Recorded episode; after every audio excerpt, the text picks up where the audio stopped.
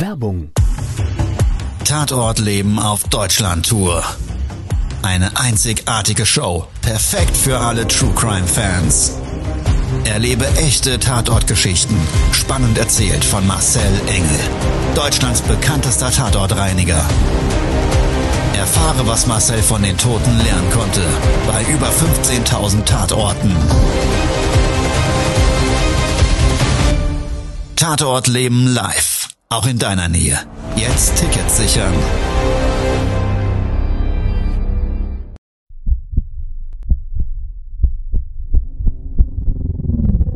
Todesursache. Der Podcast mit Tatortreiniger Marcel Engel. Es wird immer mal wieder in meinem Podcast vorkommen, dass wir sehr tief in das Geschehen eintauchen. Ich werde offen darüber sprechen. Damit meine ich, dass Flüssigkeiten wie Blut als Element das kleinste Problem sein wird. Ich freue mich, wenn ich euch auf eine Gedankenreise entführen darf in meine Welt des Tatortreinigens. Todesursache. Der Podcast mit Marcel Engel. Hallo, es freut mich, dass ihr wieder dabei seid bei meinem Podcast Todesursache. Hier ist euer Marcel, der Tatortreiniger.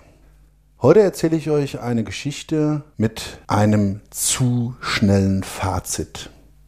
Manchmal neigen wir dazu, Dinge einfach zu schnell zu akzeptieren. Grundsatz ist es so, wir werden ja von der Medienwelt überflutet mit Informationen. Keiner hinterfragt sich mehr wirklich, sind die richtig, sind die falsch, werden wir gelenkt, werden wir nicht gelenkt. Aber auch da, ich will hier nicht zu irgendwelchen Verschwörungstheorien aufrufen, beziehungsweise möchte ich, äh, dass jemand nicht mehr akzeptiert, dass Informationen wichtig sind. Aber in manchen und speziellen Fällen sollten wir doch mehr hinterfragen. Todesursache. Der Podcast. Der Tatort. Wir hatten einen Kunden, eine Hausverwaltung, die hatte uns seinerzeit beauftragt, einen Leichenfund zu beräumen. Es war ein Mann, der in seiner Wohnung verstorben ist. Er lag wohl auch eine ganze Zeit lang und auf Basis dieses Leichenfundes wurde der Strom abgestellt und da hat sich natürlich so einiges dann dadurch ergeben, dass der Kühlschrank ähm, ausgefallen ist und durch den Ausfall des Kühlschranks ist der ausgelaufen. Also es war eine Riesensauerei und das ist bei dem Nachbarn unten drunter durchgetropft. Der Auftrag wurde sehr umfänglich bestellt. Das heißt, wir sollten den Leichenfund bereinigen und die gesamte Wohnung so aufbereiten, dass sie dem Markt zur Vermietung wieder zugeführt werden konnte. Also wie schon oft erlebt, haben wir dann uns erstmal diesen Leichenfund angenommen. Der Kunde lag damals auf seiner Couch im Wohnzimmer und vor dieser Couch war ein Tisch, ein Wohnzimmertisch, so leicht gekachelt und ich werde das nie vergessen, das war wie so eine kleine Bar aufgebaut. Da waren ungefähr 30 oder 40 unterschiedliche Medikamente positioniert. Nebendran lag ein Plan, zu welcher Uhrzeit welche Tablette eingenommen werden sollte. Und wir hatten uns damals gefragt, Gottes Willen, was hat denn der Mann gehabt, dass der so viele Tabletten nehmen musste? Und wie sich herausgestellt hat, konnten wir beim Beräumen seiner Unterlagen, beim Durchsicht, bei der Eigentumssicherung feststellen in seiner Krankenakte, dass er eine Diagnose hatte einer seltenen und ungewöhnlichen Krankheit. Das Opfer. Wir haben seinerzeit damals überlegt, auf Basis der vielen Medikamente, die er genommen hat, hat er denn wirklich alles für sich getan, um herauszufinden, ob er wirklich diese seltene Krankheit hat?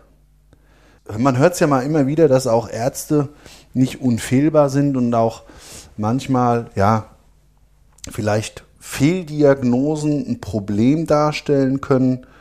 Und da war wieder mein persönliches Problem.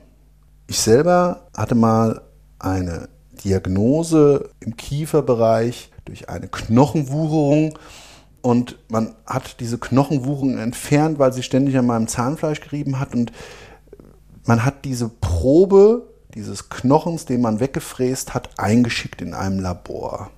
Und man hatte mir damals diagnostiziert, dass ich einen bösartigen Tumor habe. also einen Krebs. Ich glaube, damals war es Knochenhautkrebs oder wie auch immer. Ich kann mich nicht mehr hundertprozentig dran erinnern, aber im Grundsatz war das Wesentliche dabei, dieser Mann hatte seine Diagnose, und das haben wir herausgefunden, überhaupt nicht hinterfragt. Es gab also eine Akte, die belegt hat, dass er zum Arzt gegangen ist und der Arzt sagte ihm, das ist Ihr Problem, hier sind Ihre Tabletten und Sie haben aller Wahrscheinlichkeit nach noch so und so lang zu leben. Das war so unsere Überlegung. So wird das wahrscheinlich sich abgespielt haben und äh, er ist dann im Anschluss an die, diese Diagnose wohl sehr schnell verstorben. Also er hat diese Realität, die vielleicht gar keine war, für sich übernommen. Dieser Fall selber hat mich damals so sehr interessiert, dass ich mit größter Mühe bei der Autopsie Informationen darüber bekommen habe, an was der Mann tatsächlich verstorben ist. Und die Todesursache, das kann ich an der Stelle sagen, war nicht seine diagnostizierte Erkrankung. Und der Hammer ist, und noch viel schlimmer daran, er war gar nicht krank. Sein Kopf, seine Gedanken, vielleicht auch die Tabletten, alles das, was er zur Realität werden hat lassen. Also alles das, was ihm jemand anders als Todesdiagnose gegeben hat, war eine tragische Verkettung. Todesursache, der Podcast. Der Profiler. Ich will auch dabei nicht den Arzt diskreditieren. Das liegt mir fern. Aber ich selber hatte eine Fehldiagnose. Ich selber habe für mich zumindest damals nicht zugelassen, dieses eine diagnostizierte als Realität zu akzeptieren. Jetzt hatte ich diese Diagnose und das war schrecklich für mich. Ich habe einen sehr lieben Freundeskreis. Ich habe viele Personen, die mich wirklich mögen und ich kam nicht drum herum, diese Diagnose mit diesen Menschen zu teilen. Ich habe ich hab sie alle eingeladen und ich habe es wie eine Feier aussehen lassen und wir haben alle erstmal was zusammen getrunken und als der Abend ein bisschen lockerer wurde, habe ich dann erzählt, Leute, passt auf, ich bin krank, ich sterbe. Wann genau, weiß ich nicht und es ist schrecklich gewesen. Wir haben alle angefangen zu weinen und ja,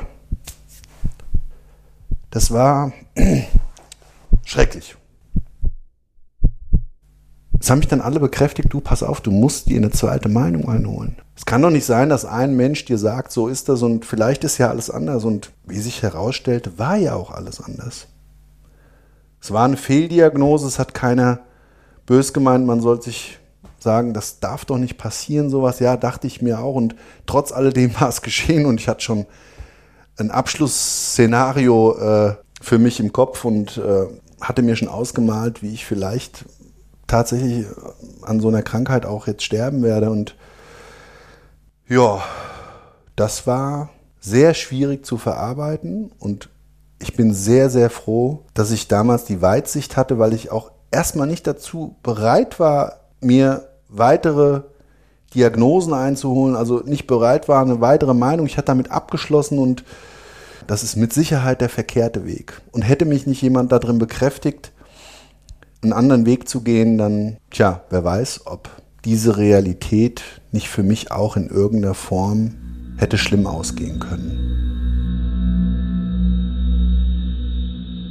Also jeder einzelne von euch, der vielleicht auch mal in einer solchen Situation ist oder so eine Situation schon mal erlebt hat, der kann es sowieso nachvollziehen, aber ich kann wirklich nur jeden dazu aufrufen, wenn ihr jemanden habt, wo ihr wisst, okay, der hat vielleicht gerade in einer Form eine Sackgasse und zieht vielleicht gerade ein zu schnelles Fazit, helft ihm dabei, vielleicht nochmal eine andere Sichtweise zu kriegen. Immer in der Akzeptanz dessen, dass er natürlich sein eigenes Lebenskino hat, aber immer in der Bewusstheit, dass es immer vielleicht auch zu einem anderen Ergebnis führt, wenn man tiefer hinterfragt.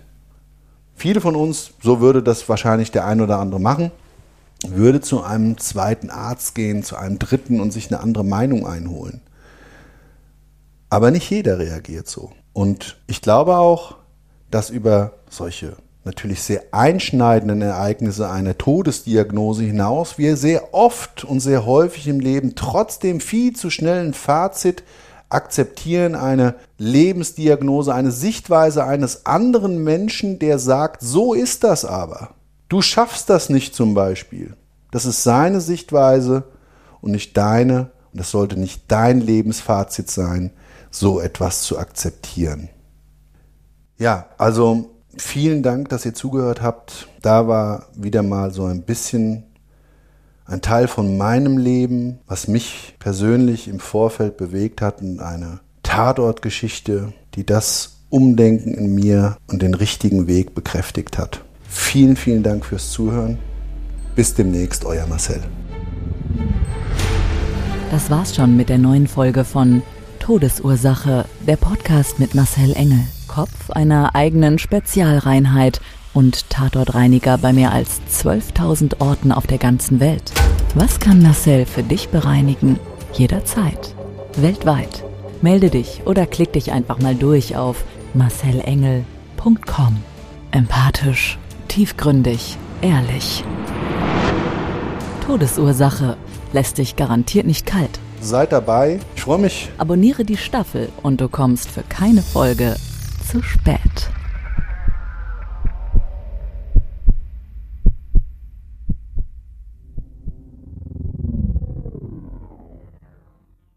Mobbing findet überall statt. In der Schule, am Arbeitsplatz, innerhalb der Familie und im Internet. Erfahren Sie in dem Kompaktbuch Ausgemobbt, wie Sie sich gegen Mobbing wehren und künftig vermeiden, zum Mobbingopfer zu werden. Ausgemobbt von Marcel Engel und Martin Zowak, überall im Buchhandel.